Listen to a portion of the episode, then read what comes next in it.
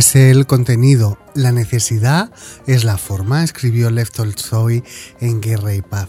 Estamos en Madrid en una tarde de agosto que quiere ser tormentosa y a veces en las tardes de verano nos acordamos de cuando éramos pequeños y escribíamos en los cuadernos de caligrafía rubio o de aquellos libros de vacaciones antillana.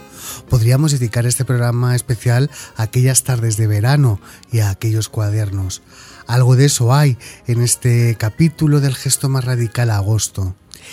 Los cuadernos Antillana de este año están protagonizados por la familia Troncho, que viven en la prehistoria y son los protagonistas. Y quizá uh, de los cuadernos Antillana podríamos sacar muchísimos, uh, muchísimas lecciones y aprendizajes. Pero vamos a dar un giro. Vamos a conversar de formas, de papel, de manos, de geometría, de artesanía. Ay, y os tengo que confesar que dos de mis palabras preferidas, pliegue y ensamblar, son, son palabras que tendrán mucho protagonismo en este capítulo especial. En griego, morfé significa la forma inestable y cambiante que la materia adopta en el proceso de devenir, mientras que eidos es la forma original que genera infinitos objetos posibles con forma. Eidos es la atribución activa de forma, mientras que morfé es la forma recibida. En la filosofía occidental el concepto de eidos evolucionó hasta el concepto de ideas. Hoy conversamos de formas, de lados, de pliegues, del poder del bricolaje y de ensamblar piezas para construir belleza, de la atención y del tiempo necesario. Nos hemos traído la escuadra y el cartabón y todos los objetos necesarios para desplegar la imaginación. Bienvenidas, bienvenidos al capítulo especial verano del gesto más radical en Agora Sol Radio y en el 88.5 de Radio Almaina Granada. Hoy, el gesto de la materia.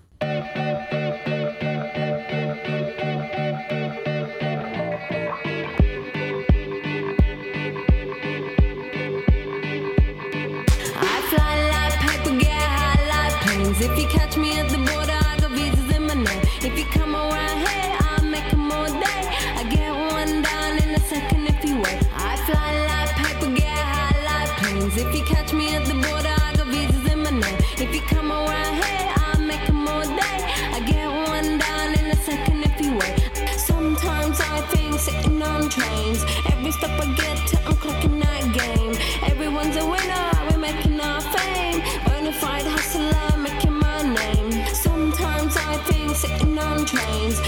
Every Durante los meses de confinamiento recibía las fotografías de los trabajos artísticos de nuestro invitado de hoy.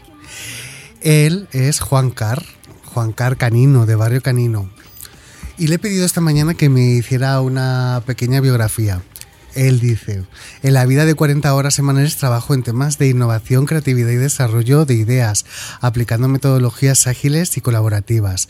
Desde hace unos cuantos años he llevado también esta manera de funcionar a su gran pasión, que es la radio, entendida como radio libre, social y autogestionada, que lleva haciendo más de cinco lustros, bueno, hay que decir 25 años, ni más ni menos. Él dice que es un apasionado de la geometría, de las estructuras, aficionado a los juegos matemáticos y de lógica, y probablemente de ahí nace su afición por el origami modular y geométrico, a cuyo estudio se dedica desde hace años. En, puedes encontrar, mientras hablamos de este programa, mientras hacemos este programa, su perfil en Instagram, su cuenta de Instagram, y en Twitter, los no nominos. Bienvenidos al gesto más radical. Juan Car, buenas tardes. ¿Qué tal? Buenas tardes, Sergio. Buenas tardes, Carlos. Encantado de estar aquí hoy. Bueno, es la verdad que ha sido como una especie de um, encuentro raro volver al estudio de la radio, oh. encontrarme con vosotros después de... Tengo que decir que la última vez que estuve en este estudio fue el 28 de febrero de 2020 y parece que ha pasado una vida entera, como si el tiempo se hubiera desplegado y al mismo tiempo contraído. Y vamos a hablar de geometría. ¿Qué es el origami? ¿Por qué te gusta tanto el origami? Qué pasión, ¿eh? Madre mía. Pues el, el, origami, bueno, mucha gente conoce esta palabra, ¿no? El origami es una palabra que Sí. te evoca ese rollo japonés. Sí. Aquí de pequeños decíamos papiroflexia. Sí. Sí, eh, no es exactamente lo mismo, ¿eh? Origami y papiroflexia lo utilizamos indistintamente. Sí. Origami sería eh, es una técnica que tiene unas reglas muy, muy concretas. Yo no soy nada ortodoxo ni para esto ni para otras cosas, pero bueno, viene a ser algo así como papel que se pliega y mm, normalmente una vez preparado el papel no se corta después de haberse plegado, no se suele utilizar pegamento y con él compones figuras de, de papel. ¿no? Papiroflexia sería un poco más allá, ¿no? sería todo aquel trabajo un poco de plegado de papel que incluye además otras cosas, ¿no? pegamento, cortes. eh, y evoca un poco más ese trabajo manual infantil. Por eso a mí me gusta, hablo de las dos palabras indistintamente, pero me gusta utilizar más origami por hacer esa referencia más a la parte, mm, digamos, artística eh, y, y casi científica, ¿no? Es Ujú. arte y ciencia, no es un juego, es apta para niños, por supuesto que sí, y para adultos, de eso vamos a hablar luego mucho, ¿no? De la inclusividad dentro del origami, pero no quiero verlo o no quiero mostrarlo como, como un juego infantil que se utiliza para conocer los triángulos y los cuadrados. Es algo mucho más complejo que eso. ¿no? El, el origami del que vamos a hablar moderno Sí. eh, incluye eh, partes mm, que tienen que ver con, con una geometría mucho más avanzada. Claro, pensando, mm, mientras preparaba la- el programa, pensaba mucho en el tema de la geometría, claro, las formas cubistas, por ejemplo, de las vanguardias, la importancia que han tenido todos este tema, en- en- a lo mejor en el desarrollo de, de este arte. Y decías una cosa que me ha encantado antes de comenzar el programa, la memoria de las manos. ¿Qué es esto de la memoria de las manos? Es verdad, ¿eh? porque llega un momento cuando estás haciendo este tipo de, de figuras, eh, eh, es un poco como, como un músico, ¿no? Que compone sus propias canciones, pero luego antes del concierto tiene que ensayarlas porque ya no te acuerdas. Y hay muchos músicos, muchas bandas, que no son capaces de tocar parte de las canciones que tienen grabadas en sus discos porque no se acuerdan, ¿no? Sí. Esto es igual, hay figuras que tienes hechas en casa, pero dices, y a lo mejor llega alguien, hazme una de esas, y dices, que no me acuerdo cómo la hice. Y de otras sí, que las tienes eh, frecuentemente, las hace frecuentemente o repetidas o por lo que sea, Sí. te acuerdas mucho. Entonces, llega un momento que si yo tuviera que decirte de cabeza cómo va esta figura que tienes ahora mismo en la mano, Sí. diría, hostia, empiezas así, así, y luego no sabría decirte ahora mismo. Pero si me das un papel, te coges tu otro, Sí. empezamos a doblar, Sí. las manos se acuerdan. Eh, hay partes de- del cerebro que, que se activan cuando estás haciéndolo con las manos, te llevan a pensar de una manera distinta y eso es una de las cosas que a mí me estimulan de- de- del origami o del trabajo manual. Ajá. Podría ser alfarería, podría ser Sí. arte en cuero, lo que quieras. sí. En mi caso es papel. Eh, cuando estás trabajando con las manos, piensan de una manera concreta ¿no? y, y se acuerdan de cosas que han hecho de una manera que lo, lo que te digo, el, el cerebro racional, si te lo tuviera que explicar Sí. con un papel y un boli, eh, no se acordaría. Y eso es una cosa súper curiosa, ¿no? Las manos tienen, tienen una memoria, ¿no? Y esto nos evoca una parte que, que es muy animal nuestra, y es que eh, nuestro cerebro Sí. y nuestras manos están conectadas, estamos muy preparados para un trabajo manual, Sí. y es una cosa que por nuestro modo de, de vida actual y por nuestra manera de, de expresarnos y de manipular la información que tenemos ahora, ¿no? Con papel, con pantallas, con teclados, hemos perdido, no hemos perdido, hemos dejado de lado. Pero en cuanto empiezas a estimular, la gente que se dedica al trabajo artesano, al trabajo manual, empiezan a aflorar esos sentimientos y esas habilidades que tenemos todos eh, de forma innata y que forman parte de nuestro, de nuestro desarrollo evolutivo como, como animales que hemos sido y somos, pero que hemos dejado de lado, ¿no? Hemos sustituido por los teclados y las pantallas, que eso es lo no natural. El origami he leído eh, que no es japonés, es chino. Efectivamente, el origami siempre, la palabra sí que es japonesa, ¿no? Pero el arte de doblar papel sí. y representar figuras con ella es de origen, de origen chino. De hecho, tardó más de cuatro siglos en llegar a Japón. Sí. Luego es verdad que donde se desarrolló y se popularizó fue, fue en Japón y donde luego se exportó a todo el mundo fue en Japón, pero no se originó, no se originó en Japón. Y muy curioso porque no sé si en algún momento has visto los escudos heráldicos de las familias, ¿no? Que a veces te encuentras aquí, eh, Mm. las castillas, aquí pues siempre salen ahí armas y unas movidas ahí y pendones y Sí. tal. Aquí, en Castilla, en, en Japón salen grullas y salen formas geométricas y salen papeles doblados. Hay mucho origami en los escudos heráldicos de las familias tradicionales japonesas y, y es bastante más molón que los pendones y, Claro. y las espadas, que leches. Claro. Y esto del 3D, porque yo, por ejemplo, ahora estaba pensando en el pop art, en el arte, en el arte óptico, ¿no? Es decir, cuando tú ves una figura realizada, por ejemplo, no tiene un principio y un final, ¿no? Y en las tres dimensiones, todo el tema de la geometría. Esto es, es muy apasionante para pensar. Claro, a mí la, la verdad es que eh, mi entrada en el origami fue un poco por esa pasión por la geometría, ¿no? Por Sí. la forma regular. Hay que decir que yo tengo una frustración es que nunca he sido capaz de dibujar bien. Ya. eh, lo que es el dibujo artístico, ¿no? Entonces, Pero eh, ¿por qué? Eso, eso, una pregunta. ¿Por qué crees que no eres capaz de dibujar bien? ¿Por el método de enseñanza que nos daban en el instituto? Sí, Por, o, o, bueno, o porque a lo mejor era el momento, lo has intentado luego de mayor. Claro, lo he intentado, ¿eh? lo ¿Sí? he intentado de mayor. Quizá nunca he tenido un buen maestro Sí. o no he puesto, bueno, no sé. eh, Mm. Seguramente haya varios factores.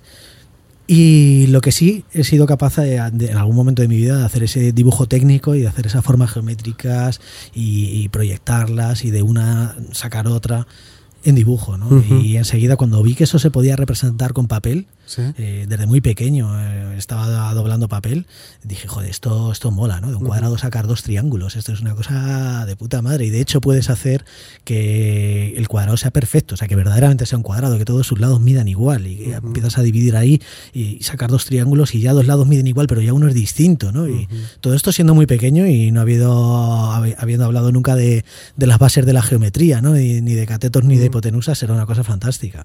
O sea, yo tengo que decir que nosotros de pequeños pasábamos mucho tiempo en la calle. Ujú. Y cuando no estábamos haciendo cosas peores, Mm. eh, estábamos, uno de nuestros entretenimientos era eh, meternos en, el- en los portales Sí. y sacar los papeles de los buzones y hacer Ya. por entonces aviones de papel. Por eso te, te proponía esta canción de Mía para empezar, ¿no? De aviones de papel, Paper Sí. Planes, que no habla de aviones de papel, es una canción muy antisistema, eh, como luego muchas cosas que vamos a hablar después. Nosotros hacíamos papeles ahí, de los papeles que sacábamos de, de, de los buzones, nos subíamos luego varias escaleras para arriba y desde la ventana del, del portal probábamos a ver cuál era el que volaba más lejos, ¿no? Bueno, primero el que volaba, porque alguno hacía directamente en picado para abajo y luego ya había algunos que planeaban hasta la acera de enfrente, hasta el patio. Entonces eh, había como varias barreras en nuestra mentalidad infantil, la acera, el primer coche, la mitad de la carretera, el segundo coche, la acera y ya el patio era como una especie de home run, ¿no? Cuando sacan la pelota de- del estadio en el béisbol, ¿no? Sí. Esto era los días que estábamos haciendo cosas bien en el barrio. El resto del tiempo estábamos haciendo tropelías de todo tipo. Y enseguida pasábamos ya no solo a los, a los papeles, ¿no? a, los, a los aviones, que, que era lo, lo más básico, pues joder, empezábamos ya que si las pajaritas, que si el barquito, teníamos hermanos mayores, que cada uno hacía algunas cosas, un arte figurativo muy rudimentario. Y sí que es verdad que ya siendo muy pequeño me encontré, eh, fue en el cole, con alguien, debía de ser una profesora o algo, ahora no recuerdo, que me pasó una caja de papel que se hacía no con un papel, sino con dos, porque tenía base y tapa, y para mí eso era ya una forma regular, poliédrica, que además eh, de alguna manera se ensamblaba, aunque fuera con dos piezas iguales que encajaban una dentro de otra. Y bueno, esa figura la he seguido haciendo, la sigo haciendo. Y luego más adelante, ya sí que con cierta conciencia y haber estudiado otro tipo de, de técnicas y de prototipado y de otras historias y de geometría, ya sí que llegué a decir, joder, quiero estudiar esto un poco más a fondo. Y bueno, además ahora las técnicas un poco, ¿no? De, son muy accesibles en internet, ¿no? Hay mucho vídeo en YouTube, mucho tutorial, mucha red social con un montón de fotografías y, y afortunadamente libros que enseguida, así que a eso sí que lo quiero aclarar, toda esta pajarita, eh, el barquito, todas estas cosas eh, son algo como muy infantil y muy primitivo. El, el origami ha derivado en algo muchísimo más complejo, ¿no? Y eso sí que es una cosa que quería un poco aclarar en esta primera parte Sí. de la charla y es que eh, el origami es una técnica ancestral, decíamos antes, que viene de, pues fíjate, estamos hablando de, siete, de- los primeros siglos, ¿no? Después de. Cristo. Estamos hablando de una técnica que tiene 2000 años. En la península llegó de los árabes, igualmente estamos Claro. hablando de- del siglo VIII, del siglo IX. Sin embargo, el origami no hay Dios que lo conozca desde eh, 20 años para acá, ¿no? porque ha sido cuando se han podido aplicar, digamos, muchas técnicas de modelización, o sea, toda la tecnología de la que disponemos de la digitalización, se ha podido aplicar y se han podido hacer estructuras mucho más complejas. ¿no? Y estamos hablando ya de técnicas modulares, de técnicas con una geometría muy compleja, que se pueden simular cómo va a quedar esos pliegues y además, una vez conseguido, luego es muy fácil, digamos, eh, pasárselo a, a otras, a otras personas. ¿no? Estamos hablando de una revolución para el origami por estas técnicas de modelización prácticamente similar a cuando Gutenberg inventó la imprenta, ¿no? Se podían pasar los libros, digamos, de forma industrial, ¿no? Pues ahora prácticamente ha ocurrido lo mismo, ¿no? Cosas que, que antes era prácticamente una tradición oral, ¿no? De esta se hace así, se hace así, o con un dibujito muy simple. Ahora puedes hacer figuras muy, muy, muy, muy, muy complejas Sí. y pasarlas en un, en un archivo digital o con un vídeo que te puedes... Y ya te digo, esto ha hecho que, que de 20 años para acá, o incluso de prácticamente la última década, eh, podamos tener un origami muy, muy, muy complejo. Se están desarrollando además técnicas nuevas prácticamente cada día. El 90% de las técnicas que se hacen ahora Sí. tienen menos de 15 años. Es otra forma de pensar, de mirar y otra forma de tocar, ¿verdad? Es una cosa que hace no hace mucho me decía una persona, decía, es que cuando te veo doblar papel, dice, estás como acariciándolo, ¿no? Es que el tacto, doblas, ¿no? eh, digo, bueno, es que esto hay que hacerlo, esto hay que hacerlo bien, esto hay que hacerlo Mm. con mimo. Ya. Eh, llega un momento, la gente que, que me conoce, ¿no? Y, y muchas veces, pues cuando estás en el trabajo, ¿no? Sí. O la- con la familia, lo que sea. Y entonces te llega un folleto, ¿no? Te llega la carta y, o un libro, ¿eh? Y pasa, ¿no? o, o esto que tienes aquí ahora, y empiezas a tocar el. O estás en una tienda, ¿no? Y estás ahí, y empiezas a tocar, y empiezas a tocar ahí el tacto que tiene el papel. Empiezas ahí como a, a flexionar, a ver cómo cómo flexiona, ¿no? Eh, incluso le marcas un pliegue a ver si marca mucho o no marca, o si cuartea o no cuartea. Acabas desarrollando un tacto para el papel y es una cosa que mola un montón. Claro. Yo soy ya de siempre de los que huelen los libros. Ujú. Entonces luego, claro, eso empieza a degenerar bastante más, ¿eh? Cuando Sí. te empiezas a meter en otras disciplinas. Sí, bueno, pero al mismo tiempo es apasionante en el sentido de esta sociedad en la que vivimos, en la que parece que todo es ojo y mirada perpetua, ¿no? A desarrollar ese otro, el tacto, ¿no? Yo, yo es que vivo obsesionado con las texturas, con el tacto, con los hilos, con todas estas cosas, porque me parece apasionante. Es decir, creo que probablemente si no prestamos atención, otros sentidos se puedan ver eh, profundamente atrofiados, Sí, sí, como sí. el olfato, ¿no? El tacto, eso es, el, el- el contacto, no sé. Pues parece muy interesante. Ahí, Sergio, en el tema de las texturas y demás, eh, en el papel tienes un mundo, ¿eh? Mm, para tocar y si te pones a doblar, eh, bueno, bueno, ahí, ahí hay de todo, hay montones de tipos de papel. Luego además te das cuenta de que... En estos tres libros que tenemos en la mesa, por ejemplo, cada uno tiene un papel distinto. Sí, sí, sí. sí. Vemos, ¿no? Por sí, ejemplo. Y, no, y acabo de pensarlo ahora. Sí, y si te pones a, a tocarlo, ves Sí. un tacto, pero empiezas a descubrir muchos matices cuando empiezas a doblarlo. No te invito Sí. a que a dobles tus libros precisamente, que es- que ese es un tabú que, no- que yo todavía no he superado, de cargarme un libro para esto. Pero cuando empiezas a, a doblar el papel, Sí. empiezas a descubrir muchas cosas. ¿no? Cuando te lo venden el papel te pone 80 gramos, Sí. que eso es viene a ser lo que, lo que pesa Sí. un metro cuadrado de ese papel. No te da una idea, digamos, de lo grueso que es ese papel. Sí. Pero no confundas, una cosa es lo grueso que es el papel y otra cosa es lo flexible que es ese papel. Claro. Entonces hay papel de 80 gramos y papel de 80 gramos. Y luego hay papel de 80 gramos que es uniforme y papel de 80 gramos que no. Que cuando pones al trasluz ves que tiene como más densidad en un sitio que en otro, ¿no? Sí. No quiero menospreciar a nadie, pero hay mucho papel de chino por ahí, ¿no? Eh, Sí. de poca calidad. Entonces, eh, no es lo mismo 80 gramos que 80 gramos bien repartidos y no es lo mismo un papel de 80 gramos flexible Sí. que un papel de 80 gramos que no es flexible. Porque cuando tú lo doblas, Sí. eh, puedes conseguir con uno flexible que flexione bien un pliegue lineal o el otro se te cuartea, ¿no? que queda como marcado mal y hay otros que incluso directamente se agrietan. Entonces descubres ahí hay un montón de sensibilidades que, bueno, la gente que, que conoce y que te ve doblando papel, cuando te encuentras un papel nuevo y dices, a ver esto, esto. Y dices, coño, este papel es bueno, ¿no? Y dices, joder, este qué mal está de la cabeza, ¿no? Pero ahí desarrollas mucha querencia y luego yo en casa, claro, imagínate, Sí. tienes un montón de papeles Sí. y acabas diciendo, este es bueno para esto, este es malo para esto, Sí. este es tan malo que para esto es bueno. Y acabas un poco clasificando y teniendo un montón de papeles ahí de todo tipo de colores, materiales, densidades, de una cara, de dos caras, y cada uno sirve para una cosa, ¿no? Al final eh, hay papeles malos, malos, malos, malos, malos, que tengo un montón de ellos porque me sirven muy bien para algunas cosas, ¿no? Aquí es como, como otro tipo de habilidades, ¿no? Siempre hay algo que es bueno para alguna cosa, incluso lo malo. escribes a una cosa súper interesante en en su libro es uno de los libros que he leído este verano dice eh, lo que he aprendido es que no saber sobre ciertas cosas es un efecto de las líneas que las personas ya han escogido, lo que significa que atienden a ciertas cosas solo porque han renunciado a acercarse a otras, lo que a su vez supone renunciar a ciertos futuros. Esto es increíble, claro, es decir, si uno, esa línea, esa rectitud que hay en la línea, ¿no? En la línea recta, esto es, eh, nos impide acercarnos a otros futuros posibles como este, eh, esta figura que me has regalado y esta mariquita, qué pena no tener webcam para que la podamos ver, pero bueno, la pueden ver en, en tu página de Instagram, en tu página de Instagram, los no ninos, los, no, no nominos. los no nominos en Instagram y en Twitter. Eh, por ejemplo, ¿no? Renunciar a otros futuros, esto. No, no acercarse a esto, a esta forma de, de contemplar esto.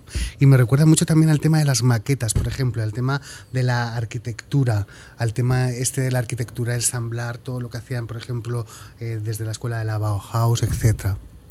Sí, y además es una de las cosas que me gustan también de- del origami, ¿no? Cuando empiezas a proyectar, coges un papel que dices, este papel mola, ¿no? Lo que te decía de esa sensibilidad, este papel mola. Mola el color, mola la textura, mola la forma, el tamaño, bueno, por lo que sea, tú sientes una, un feeling con el papel. Esto igual puede parecer un poco extraño, pero se llega a tener, ¿no? Y entonces dices, ¿en qué lo voy a convertir? ¿no? Llega un momento que empiezas a cortar, empiezas a dar las primeras piezas y sí que es verdad que siempre eh, pues tengo gente alrededor que le sé que le gusta el origami, algunos intento no darle la brasa demasiado y a algunos les mando la foto de la primera doblez y le digo, ¿qué será esto? Mm. Y entonces alguno me dice, pues un tal, un, un pascual, un lo que Sí. sea, ¿no? Entonces mola porque en ese momento eh, lo que tú dices, hay distintos futuros posibles, ¿no? Y, y depende de cómo pliegues, para acá o para allá, lo que tú hayas decidido que quieres hacer, al final tú ahí tomas muchas decisiones, es una especie de, de, de- de arte, ¿no? En el Sí, que dices, sí, sí. voy a decidir que esto se convierta en Esto, uh, en esto esto, en esto lo otro, o incluso, y esto es una de las cosas que me fascinan de- del origami, hay piezas que se pueden transformar eh, en distintas figuras diferentes, incluso figuras que, Sí. que pueden cambiar de forma una vez construidas. Es lo que se llama el action origami, ¿no? Origami cinético Sí. o kinético origami, si lo queréis Sí. buscar en, en, en las redes, o, o action origami, ¿no? Origami en movimiento. Y, y es una cosa fascinante. Esto además con los niños triunfa siempre, claro. Una figura de papel que tiene cierta geometría y modularidad, pero que de repente tiene un movimiento que te la cambias de mano, que la aprietas y cambia, un prisma que de repente se convierte en una cosa apretada, que cambia, un cubo que se flexiona y luego se estira. Eso es una cosa súper mágica, a mí eso me encanta. Es uno de los origamis más, más molones que, que se puede hacer. Podéis buscar, ¿eh? ahí hay figuras de acción origami, de origami cinético, muy flipantes, algunas de ellas muy sencillitas. Tenía una duda, eh, lo- el tema de la, de, de la digitalización, los CPS, Mm. ¿qué, es, qué, qué es los, los Patterns? Sí, eh, los CPs, ¿no? Eh, Sí, los crisp los patterns. CPs, Esta sí. es una de las cosas que han revolucionado el, el origami, el origami moderno, ¿no? Que, como digo, Sí. está creciendo exponencialmente. Es un arte súper antiguo Sí. Eh, que ahora mismo prácticamente solo se practica en su versión moderna. Y, y uno de los claves es el, este tema ¿no? de los crisp patterns, ¿no? Es eh, de alguna manera esos mm, patrones de, dobla- de doblado Sí. Que se digitalizan y se pueden compartir, digamos, a granel, ¿no? que se pueden compartir en grandes cantidades, eh, figuras muy complejas en un diagrama prácticamente sencillo. Un crisp pattern, luego interpretarlos a veces no es, no es sencillo, eh, llega a ser complicado. Al final un papel solamente eh, es, vamos a simplificar mucho la cosa, solamente se puede doblar de dos maneras. O doblas, vamos a, imaginaos un papel cuadrado en vuestra mano, ¿vale? Esto en la radio es un poco más complicado. Sí. Eh, o lo doblas hacia adentro. O, do- o doblas hacia afuera. Sí. Si lo doblas hacia adentro, Sí. digamos que sin terminar el pliegue, eh, te queda, digamos, el, el- el doblez dentro, ¿no? Eso es lo que se llama un pliegue valle, porque queda dentro, ¿no? Si habéis visto esa geografía de un valle, pues queda hacia adentro. Y si lo doblas hacia afuera, es un pliegue montaña. Eh, la técnica del origami llega hasta ahí. O sea, que solamente es eso. Luego ya los innumerables pliegues eh, repetidos y secuenciales y uno encima de otro y, y la geometría, todo viene después. Al final, cuando tú has doblado un papel un montón de veces y luego lo vuelves a desdoblar, te quedan una secuencia de pliegues que quedan o en un sentido o en el otro, o Ujú. valle o montaña. Y eso se puede dibujar. Entonces, eh, un crease pattern sería eso dibujado eh, en un plano. Eh, se pone con líneas rojas y azules, unas son las valles y otras las montañas. Entonces, de alguna manera, luego tú eres capaz de reproducir, viendo ese único esquema, Sí, que se puede empezar a digitalizar ahora con las herramientas que tenemos en los últimos 15-20 años, sí.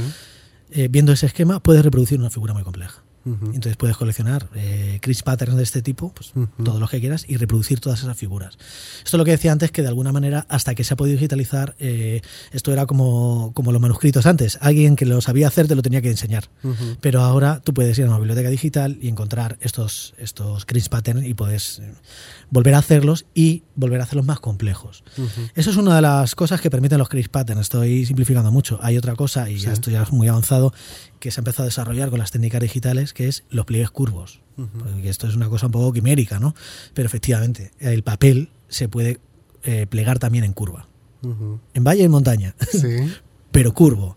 Y cuando empiezas a mirar el tema de los pliegues curvos, eh, si estáis ahora con internet, eh, Sí. buscáis, hay una diosa de, de los pliegues curvos que nos tiene locos a todos, que es Ekaterina Lukasheva. Sí. Ella es una rusa que vive en California. Eh, Ekaterina Lukasheva. Lukasheva lleva una H intercalada por ahí.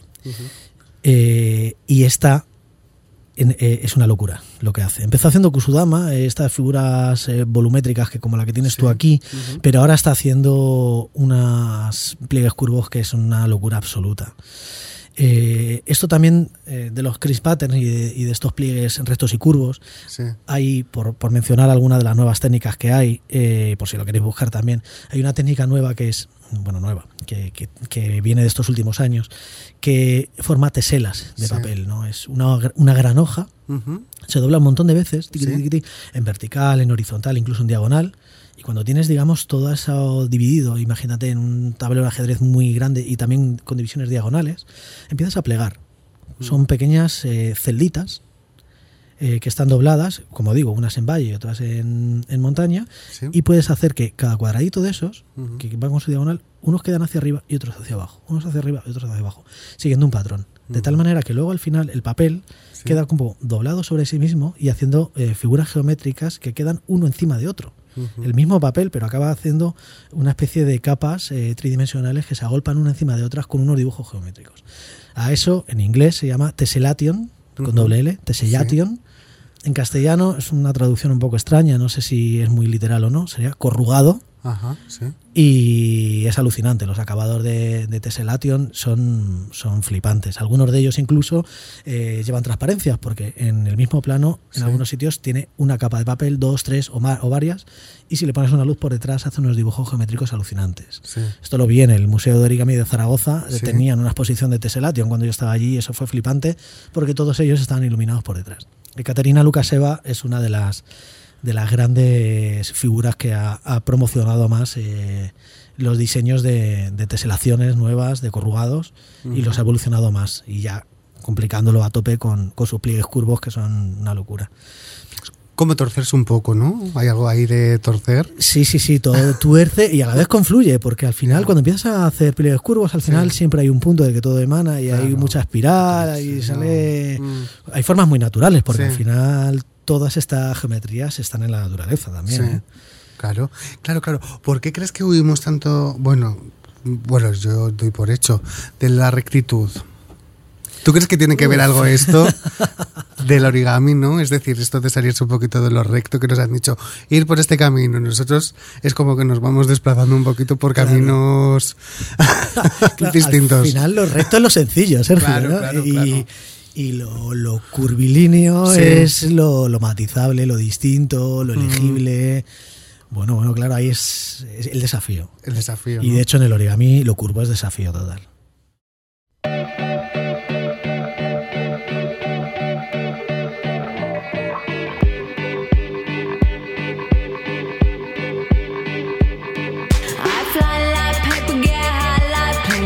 You catch me at the border, I got visas in my name. If you come around here, I'll make 'em all day.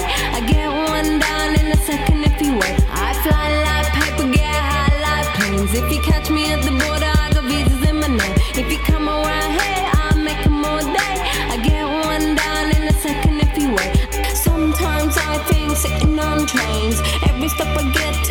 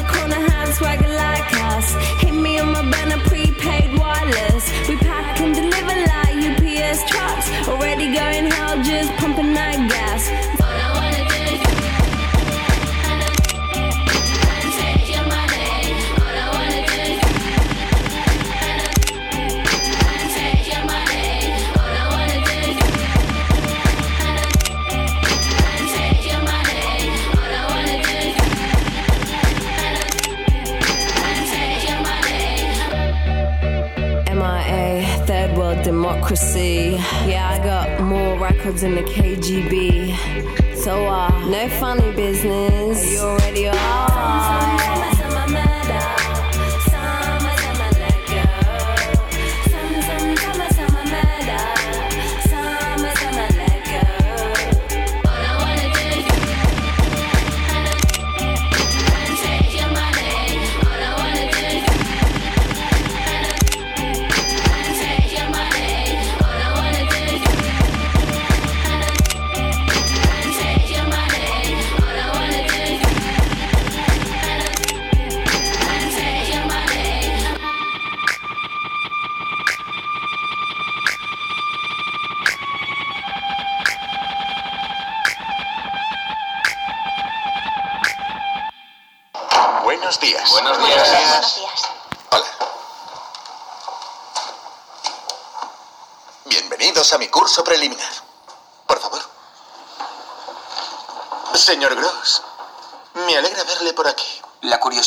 Del artista. La pregunta es, ¿volvería a venir?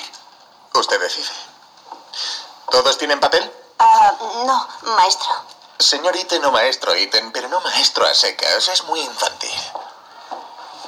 Ah, gracias.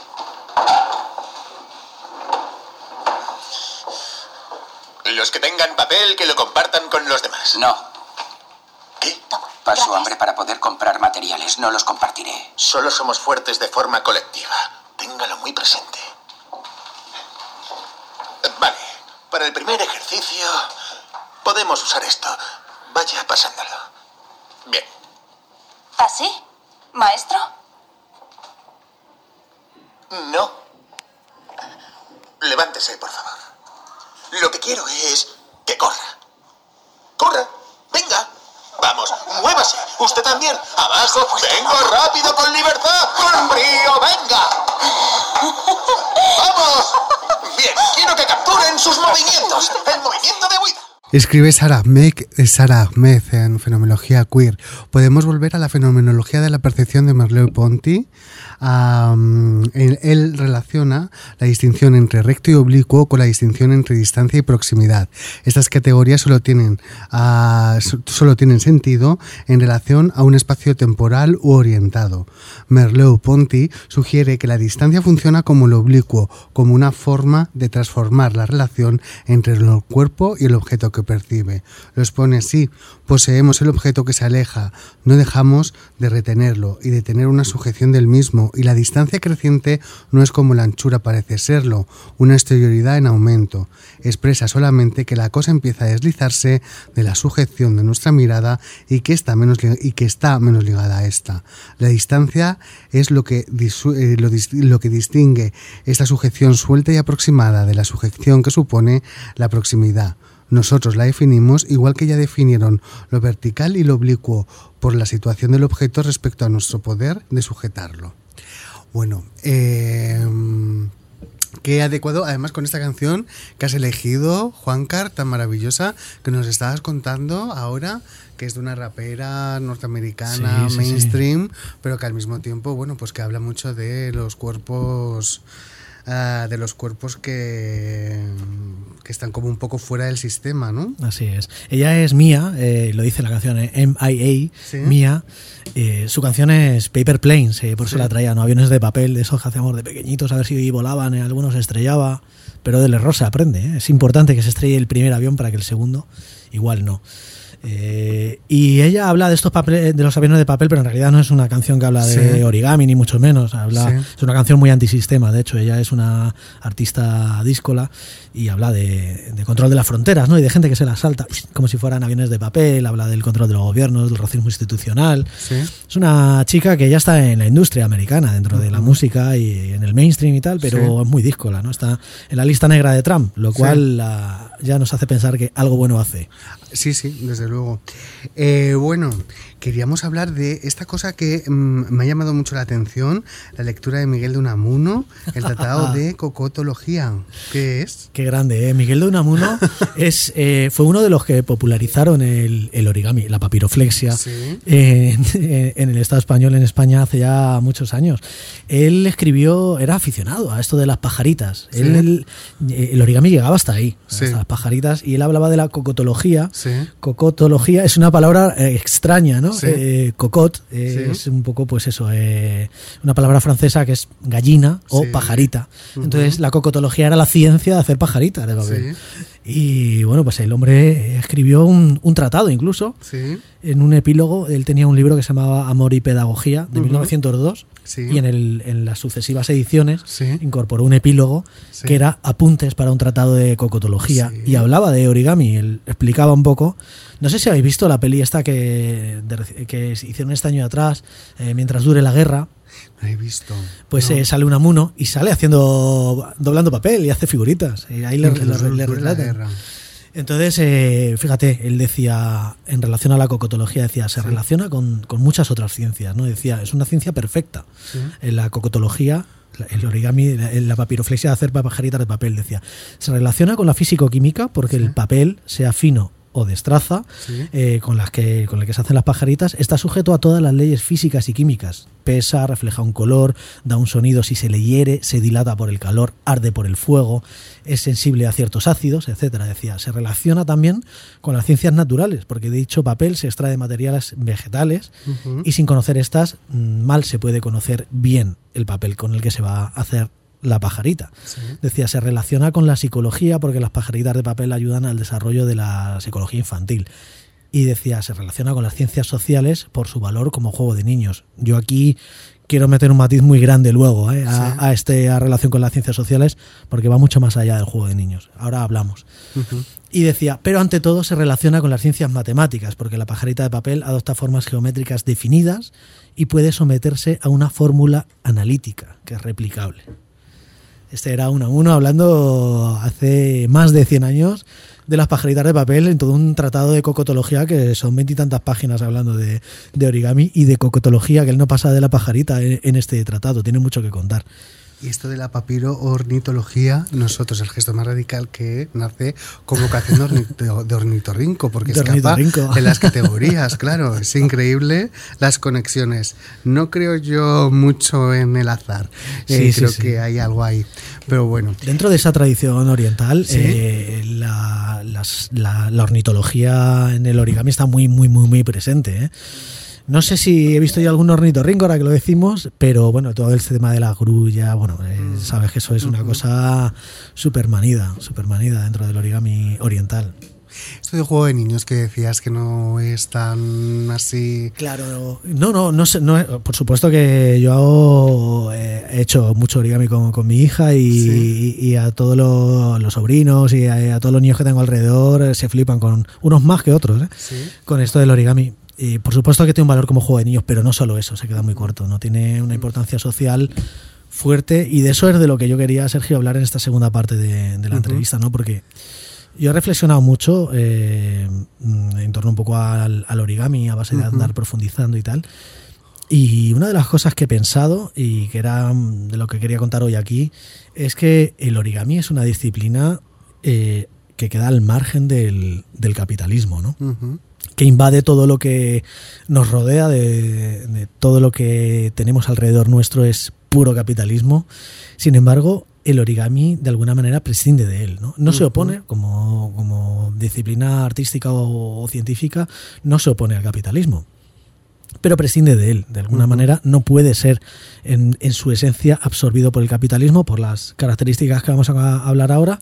Así que de alguna manera se puede considerar una disciplina ciertamente anticapitalista. Eh, El origami es una, es una actitud eh, con un componente antisistema bastante, bastante grande. ¿no? Y, y quiero contar varias cosas que justifican esto que estoy diciendo, ¿no? porque igual alguno que nos está escuchando ahora decir, hostia, ya se le ha ido la, la olla a, a- a Ujú. Juan Car y está hablando aquí de eh, eh, antisistemas y de anticapitalismo con el origami, pero ciertamente es así, ¿no? Y quería hablar de un, de un libro que tú me decías que también has leído, es un tratado que yo creo que en sociología en los últimos años es obligatorio de lectura, Mm. de Owen Jones, Sí, chaps, ¿no? eh, Chaps, ¿no? La, de- la demonización de la clase obrera. ¿no? Mm. Sí. Eh, Este libro, más que recomendable, habla de muchas cosas. Hay muchas cosas y además lo- es fresco, es decir, que es un Sí, libro publicado sí. por Capitán Swing. Yo lo leí, pues yo creo que es de 2013 aproximadamente. Y hay cosas de ese libro que no he olvidado, como lo de Madeleine McCain y la otra niña que desapareció, ¿no? Fíjate, claro, cómo actúa la cabeza. Todo el mundo sabe quién es Madeleine McCain, pero no saben quién es la otra niña porque la otra niña era de clase pobre. Exactamente. Eh, exacta- y no sabemos cómo se Y llama no la otra sabemos niña. la otra niña, claro. Pero ¿Y qué pasó con ella? Madeleine McCain tenía pasta, era rubia, los ojos azules, exactamente. Eh, Owen Jones, en su libro Chaps, la demonización de la clase obrera, habla, habla de muchas cosas, ¿no? Pero una de las cosas que empieza, que comenta, es que de alguna manera eh, todo este capitalismo digital y tecnológico que, que nos eh, rodea eh, asigna a los trabajos manuales Sí. una categoría de trabajo inferior. Sí. No, eh, vales menos porque haces un trabajo inferior. Y de hecho, especialmente algunos de ellos que, de- que tienen cargas físicas, todavía vale menos aún. ¿no? Estamos hartos estos días de oír hablar de los temporeros eh, en la tele, ¿no? Como las principales víctimas del COVID-19. Por todo, por todo. Trabajas eh, físico, trabajas manual porque eres negro, no tienes papeles y eres un objeto de exclusión dentro de este sistema capitalismo, de, capitalista que además te hace ser víctima preferencial del COVID-19. ¿no? Esto, eh, sin COVID-19 ya lo contaba Owen Jones. ¿no? Sí. Eh, dentro de ese trabajo manual y, Sí. y especialmente si es un trabajo físico, se aplican todo tipo de, res- de sesgos Sí. por raza y por sexo. Y bueno, ahí ya tenemos todos los ingredientes perfectos para ser excluido del, del sistema.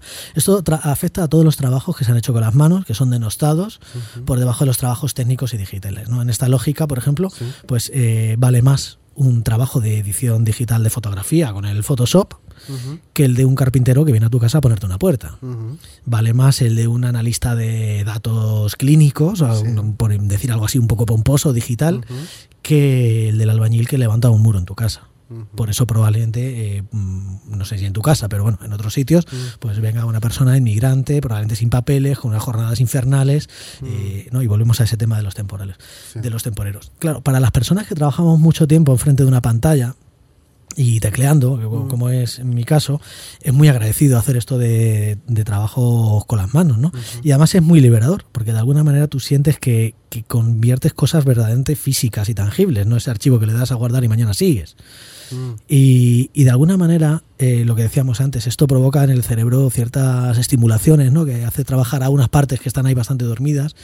Dicen los que lo saben que se liberan ciertas endorfinas y te hacen sentirte bien y, y además te, te liberan de ese estrés y esas cargas emocionales y te permiten pensar un poco de otra manera, ¿no? Te liberan y te llevan pues eso a otras a otros mm, lugares de pensamiento, de conversación y, de- y te liberan un poco de ese trabajo de la tecla y la pantalla.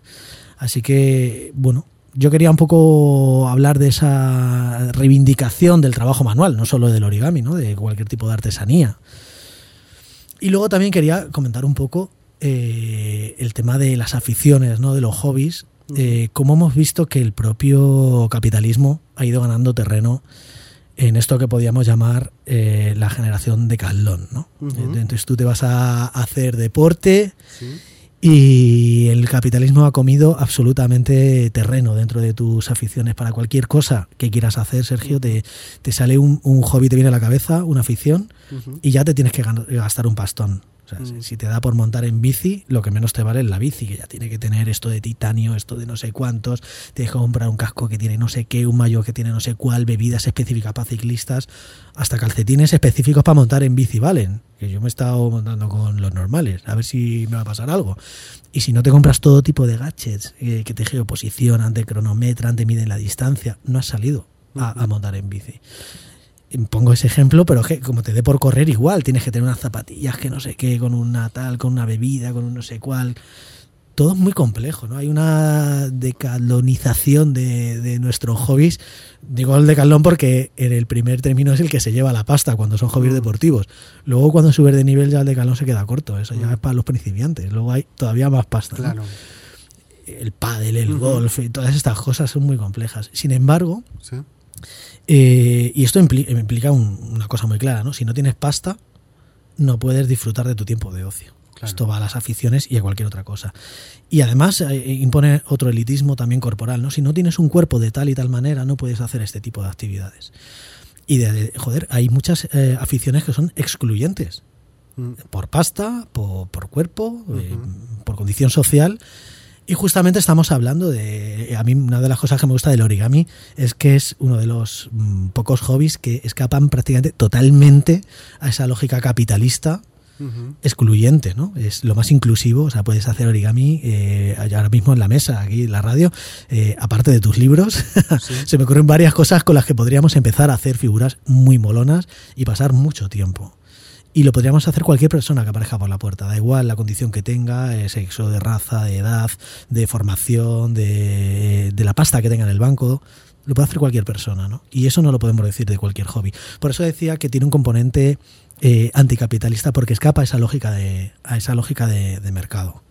En esta Y a mí eso me mola. los- Eso es, eso es muy interesante, sobre todo. Ahora estaba leyendo estos este verano también eh, Futurabilidad de Franco Bifo Berardi, publicado por Caja Negra Editora, que recomiendo absolutamente. Él habla también del eh, incremento, por ejemplo, en los trabajos cognitivos, en la época de Internet, sobre todo desde finales de los 70 y todo experimento neoliberal, etcétera, ¿no? Cómo se ha multiplicado por el doble el caso de trastornos de atención, tanto en niños como en personas eh, mayores. El origami en este sentido requiere, eh, bueno, pues hacer una especie de pedagogía ahí y em, entrenar al cerebro para, para Sí, sí, que sí. esté atento. Hay que estar a lo que estamos para hacerlo, si y no, la frustración también. Sí, ¿no? sí, sí, claro, claro, Claro. claro, Yo siempre, en esto siempre hablo mucho con mi hija, ¿no? De esto, y, y le, siempre me dice, ¿qué figura nueva estás haciendo? ¿Qué vas a hacer ahora? Le enseño la foto. Mira, yo creo que voy a hacer esto y tal. Y me dice, ¿es la primera? Y le digo, es la primera. Y ella ya tiene muy interiorizado esto de, ¿sabes qué hay que hacer para hacer? Siempre le digo lo mismo, ¿no? Sí. ¿Sabes qué hay que hacer para hacer esta figura bien? Sí. Y siempre me dice, ya, pues ya se lo sabe, ¿no? De memoria. Sí. Y me decía, hacer alguna mal. Digo, efectivamente, siempre tienes que hacer alguna mal para hacer luego todas las que quieras bien, ¿no? Eh, joder, hay que hacer apología del fallo. El fallo, el fallo. Hay que hacer sí. apología del fallo, hay que hacer totalmente. apología de la prueba. Sí, y sí. de hecho guardo los fallos, algunos los tengo ahí decir, este no me salió. Y no me salió por esto. Porque ahí está, el- en el, aprendi- en el fallo está el aprendizaje. Totalmente. Eh, Esto que dices tú de la, de la atención es muy interesante, porque también es, es anticapitalismo puro y duro dentro del origami. Eh, hay dos cosas eh, que están a fuego en, en el, en el capitalismo ¿no? hoy en día, ¿no? en la actitud. Por una parte, eh, vamos a hacer apología de Sí. lo pequeño, Sí. lo barato Sí. y lo frágil. Esto es anticapitalismo puro y duro. Mm. Eh, claro, actualmente los modos de producción llevan aparejado que hay un materialismo aberrante dentro del capitalismo que hemos aceptado como normal, pero que no lo es. Es valorar lo grande, Eh, enormes dimensiones, con toneladas, metros cúbicos, cuanto más grande, más fastuoso, eh, ese capitalismo lo premia, ¿no? Sí. Y las cosas eh, muy, muy, muy, muy valiosas son las que tienen una duración extrema. Las poco valiosas son desechables y eso es lo que te invita al consumo. Ese es nuestro capitalismo. Pero luego están, pues esos materiales caros, metales preciosos, que se miden Sí. en quilates, eh, diamantes perfectos. El origami es lo más opuesto a esto que te puedas imaginar. Rompe ese, ese dogma del materialismo capitalista Sí. y construimos cosas pequeñas, Sí. eh, baratas, Sí. más o menos frágiles, o sea, baratas, baratas como un papel que te encuentras en el suelo. Más o menos frágiles, que pueden ser más o menos irregulares, porque están hechas a mano, porque están cortadas, dobladas a mano, y sin embargo tienen un alto valor. Un valor muy alto, ¿no? Como decíamos antes, está transmitido por la sensibilidad de las manos y por la idea que se quiere plasmar, que se quiere representar, y por el tiempo que se intuye que se le ha dedicado Claro. esto es anticapitalismo puro y duro. O sea, si, si Ford y Taylor, ¿no? estos que dividían las Ujú, tareas en inespecíficas, pequeñas, y medían el tiempo que se tardaba en hacerlas, eh, les hemos derrumbado eh, el equipo entero, ¿no? porque hemos hecho un arte pequeño, frágil, efímero, con un papel que estaba destinado para otra cosa. Hemos pervertido eso. Y hay otra idea totalmente anticapitalista que apuntaba un poco por lo, donde tú ibas, y es que eh, la origami es apología de lo lento. Sí. Entonces, claro, eh, yo cuando traigo una figura muchas veces nueva, eh, mucha gente que me quiere provocar me dice, ¿lleva pegamento? Y siempre le digo, no, lleva pegamento, no es una de las normas, no lleva pegamento. Y lo siguiente que más me preguntan siempre es, ¿cuánto has tardado en hacerla? Y la respuesta siempre es, no lo sé. No importa lo que tardan en hacerla. Importa la figura, ¿no? Claro. Entonces, claro, todas las cosas ocurren Sí. dentro de ese capitalismo eh, materialista que, que tenemos alrededor. Todo ocurre muy rápido, eh, nos imponen cosas inmediatas, tiene que haber un resultado. De hecho, en una decisión que tiene cierta incertidumbre, el capitalismo te lleva a lo conocido porque es donde tú puedes repetir un resultado y vas al, al resultado exitoso. Eh, nosotros estamos hablando de, de todo lo contrario, ¿no? Cuando no sabes qué es esto, pum, el Google, Wikipedia, te cuentan 200 millones de referencias en redes sociales y enseguida ya tienes la respuesta. O, o un TikTok de 15 segundos, porque ya vamos más deprisa cada vez. Claro. Eh, sin embargo, claro, leer un libro, leer una página de un libro es un mundo. Mm. Leer un libro entero ya es una galaxia entera. Mm. Y ponerte a reflexionar un rato sobre un error o una cosa que quieres hacer diferente ya es perder el tiempo que tarda una, una estrella entera en vivir, ¿no? Mm. Hemos perdido la, le- digamos, la dedicación, la, la atención y la capacidad de estar un rato Mm. haciendo una cosa despacio. Es- es- Eso es eh, absolutamente interesante. Mira, eh, la conversación durante el proceso de creación se puede conversar, es decir, tú puedes estar atento, pero la memoria de las manos probablemente actúe de manera autónoma, ¿no? Y tú puedes favorecer mientras estás creando estas figuras la conversación. Algo tan revolucionario también, ¿no? En este Claro, claro. claro. De necrocapitalismo en la que en el que vivimos. Y esto es muy interesante y además muy, muy me recuerda mucho a ese grupo de cigarreras que se reunían ahí, ¿no?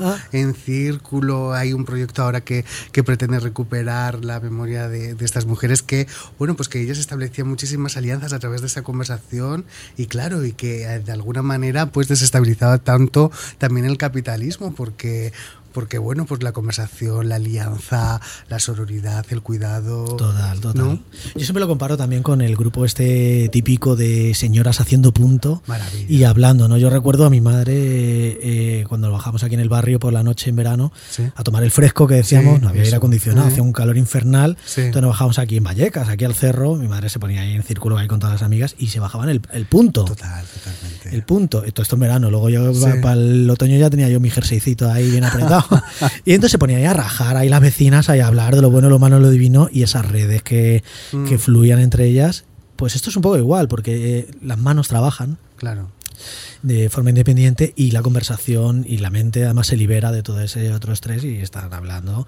Y yo hago origami hablando con gente y es una maravilla, es una maravilla absoluta. Pero es auténticamente subversivo dedicar Es tiempo a, a lo sí. lento a- y a la conversación con tus iguales. Esto Sí, sí. estamos hablando de algo que, que es totalmente, Es totalmente ponerte, ¿no? Tus antisistema. propias vulnerabilidades, ¿no? Es decir, claro, es decir, como asentar el suelo, como que ese suelo que sentíamos eh, seguro, ¿no? Ese miedo en el que vivíamos como asentados, bueno, pues puede que desaparezca. Total, totalmente. Hay otra, hay otra cosa también que, que ataca, digamos, a esos pilares del materialismo capitalista. Y es un poco eh, que yo quiero reivindicar un poco ese fetichismo y ese valor de los objetos, como decíamos, pequeños y lentos, ¿no? Eh, y frágiles y volátiles y efímeros, ¿no? Eh, claro, eh, volvemos un poco al, al valor de lo tangible frente a lo digital, ¿no? Y, y es el valor de la espera que estábamos apuntando, ¿no? En esa conversación de vecinas. Eh, claro, algo hecho con las manos, eh, al final con papel, resulta una figura curiosa. Esto, para los de la ESO que no se puedan estar escuchando, es un what the fuck, ¿no? Lo ves y dices, hostia, eso es papel. Sí, no se rompe, ¿no? No, es papel. es papel. Y parece que es eh, algo que es complejo, que, que está hecho a partir de un- algo tan simple como un papel, pero que se revela como algo valioso, ¿no? Y dices, hostia. Claro, dices, ¿y cuánto vale la figura? ¿Qué valor tiene? Mm. Eh, aparte de su peculiaridad, su forma, ¿no? El brillo que pueda tener, la simetría o no que pueda tener. Esa figura de alguna manera está representada el mimo, la sensibilidad, eh, el cuidado con el que tú lo has hecho y el tiempo que le has dedicado, ese tiempo incontable que ha podido transcurrir y las cosas que has hecho mientras que las hacías. ¿no? Y eso lo convierte en algo único. De- cuando yo sé que, que tú y, y tus oyentes que sois muy, muy fans de la literatura, esto para mí era un poco, está representado en La Rosa del Principito. Yo creo que todo el mundo que está escuchando este programa, si no ha leído El Principito, antes de que acabe el verano, antes de que acabe agosto, Es como imperativo, ¿eh? tenéis Esto. que leer El Principito. ¿no? Y entonces, sí. El Principito tiene una rosa. Sí. Eh, vamos a volver a. es que Este es uno de los pasajes grandes del Principito. ¿eh? Y entonces, eh, claro, hay muchas rosas iguales, pero esta es la rosa del principito. Y, dice, no, tú eres especial y tú eres diferente, pero no. Claro, todas las demás rosas, eh, de alguna manera también eh, se ofende. Entonces el principito tiene una conversación con las rosas y le dice, ustedes, el resto de rosas, no son de ningún modo parecido a mi rosa.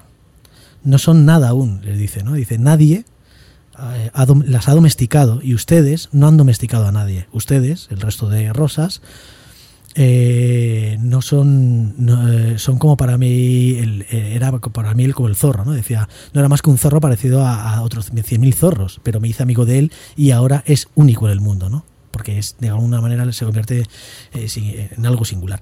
Las rosas se sienten incómodas por el discurso del principito porque Sí. ellas también quieren ser especiales pero hay una rosa que es especial y el resto no.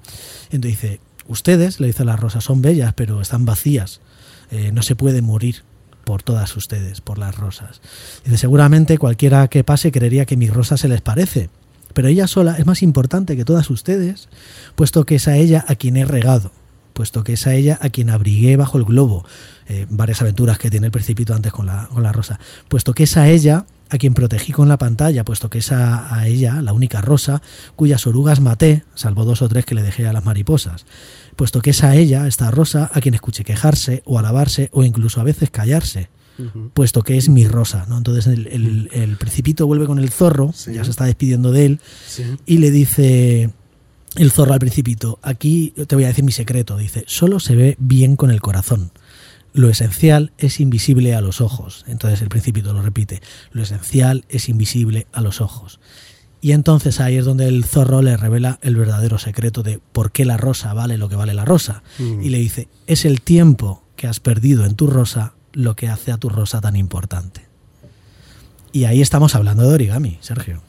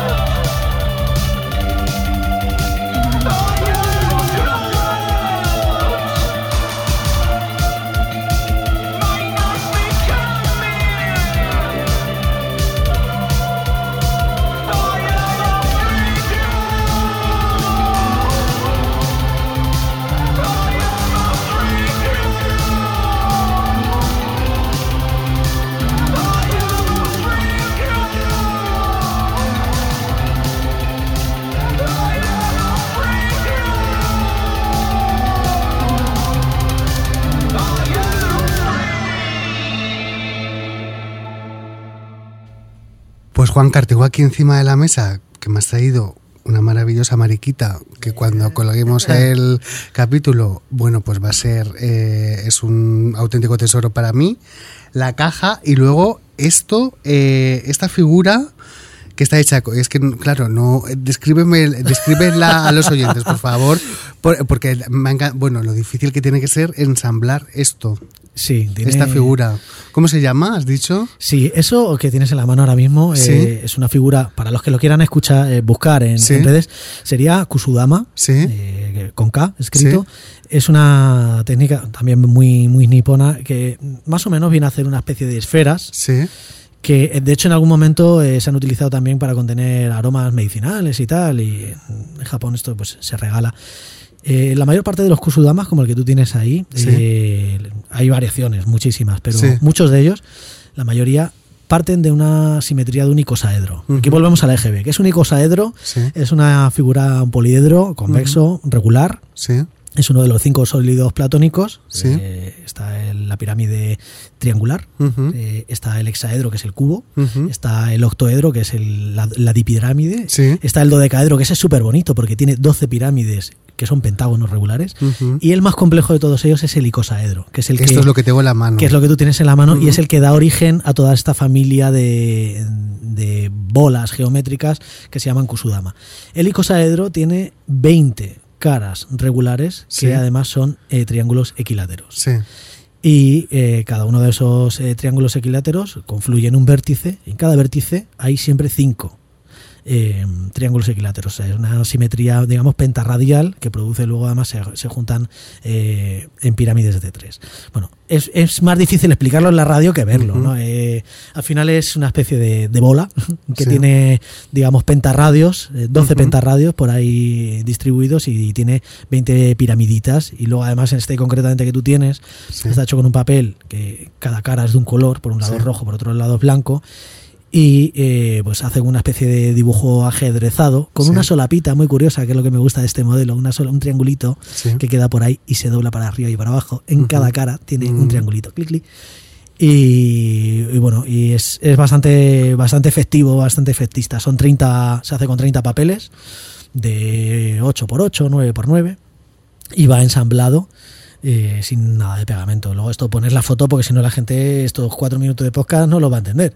Hay que poner la foto de, de la figura y si no buscáis Lo Kusudama pondremos, o cus- eso, que, que, que la, ima- la imaginación Que- se huele, que despliegue, huele, que huele. huele. Este concretamente la dificultad no es el plegado, sino sería el ensamblado. Mira, vamos a hablar un poco de origami de verdad, porque estábamos hablando mucho de economía y de anticapitalismo.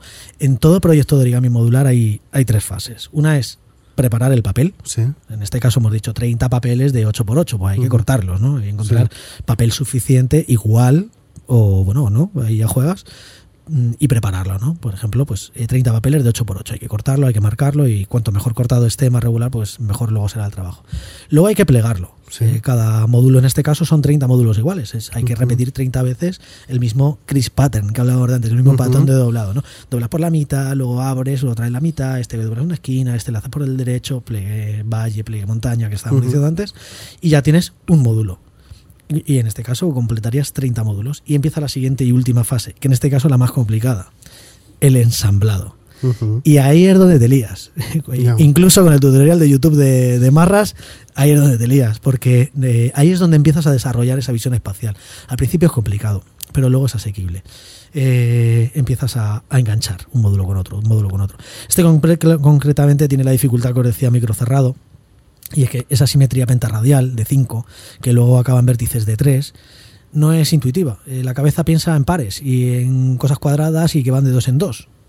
Todo ese binarismo del que habláis muchas veces aquí, la cabeza también lo reproduce en la geometría. Cuando estás hablando de números primos impares de 3 y de 5, Ujú. no es intuitivo. Al principio es muy complicado. Eh, De, de hecho, vas a ensamblar de 5 en 5 y al final te acaba todo de 4 en 4 y acaba de pares y la, figura no forma. Un cubo es algo muy racional y muy intuitivo. Eh, un dodecaedro, un icosaedro no.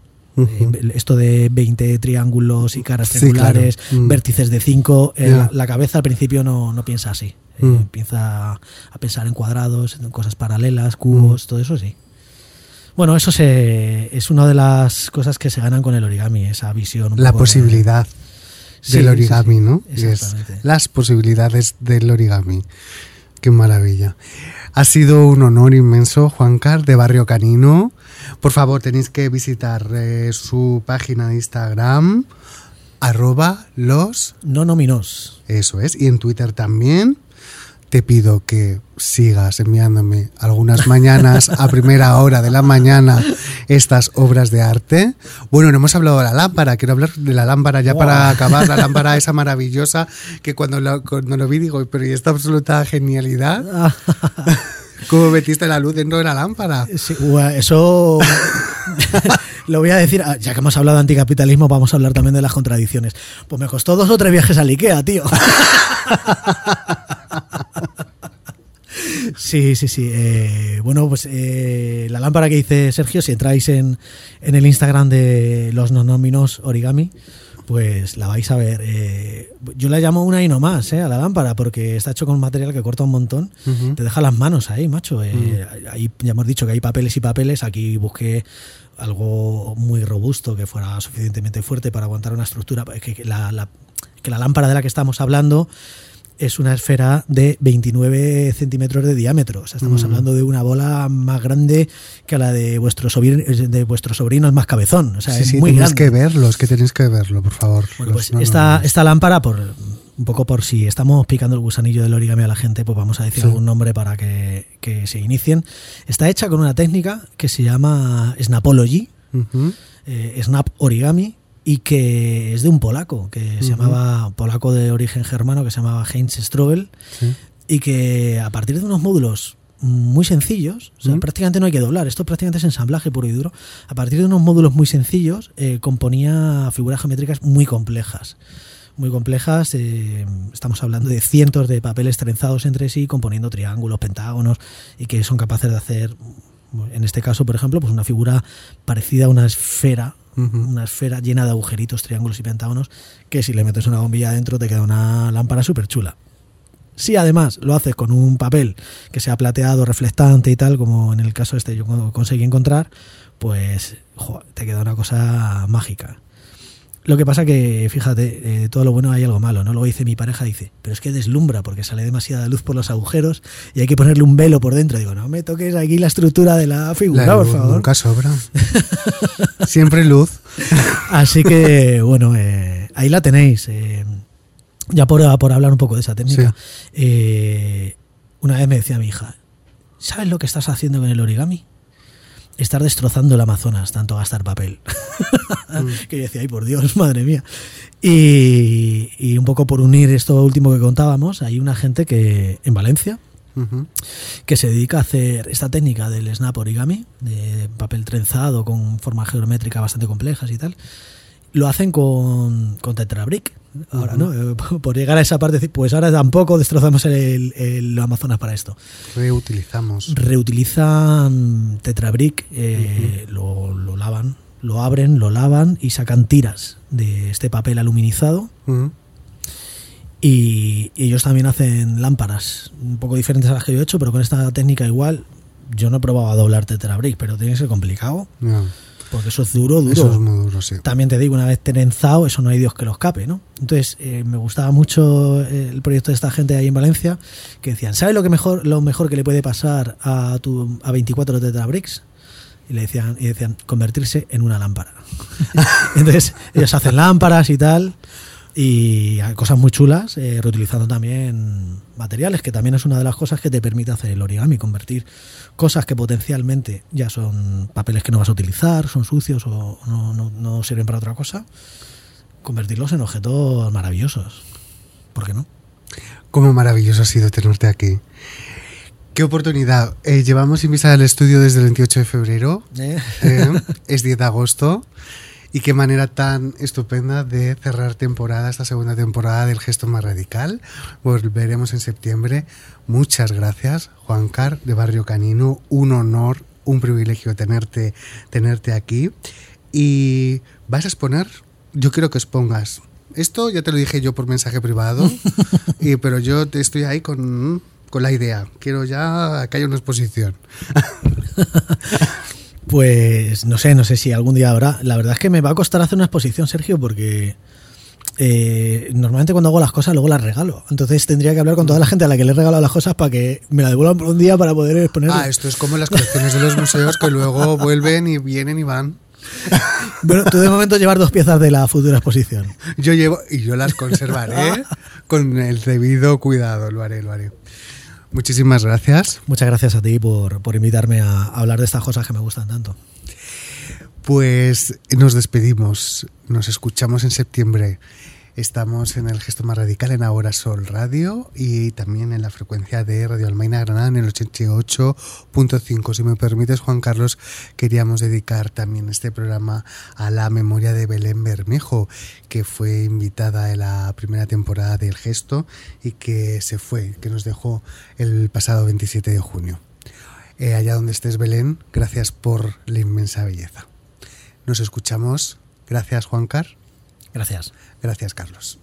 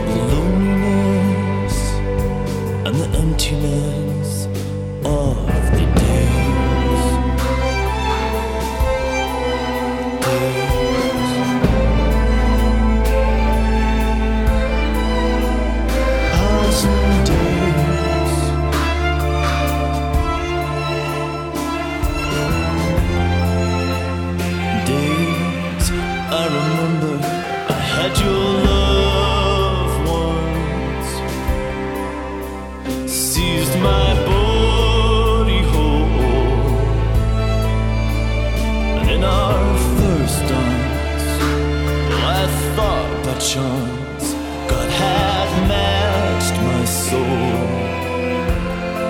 But time barred its traveling, this distance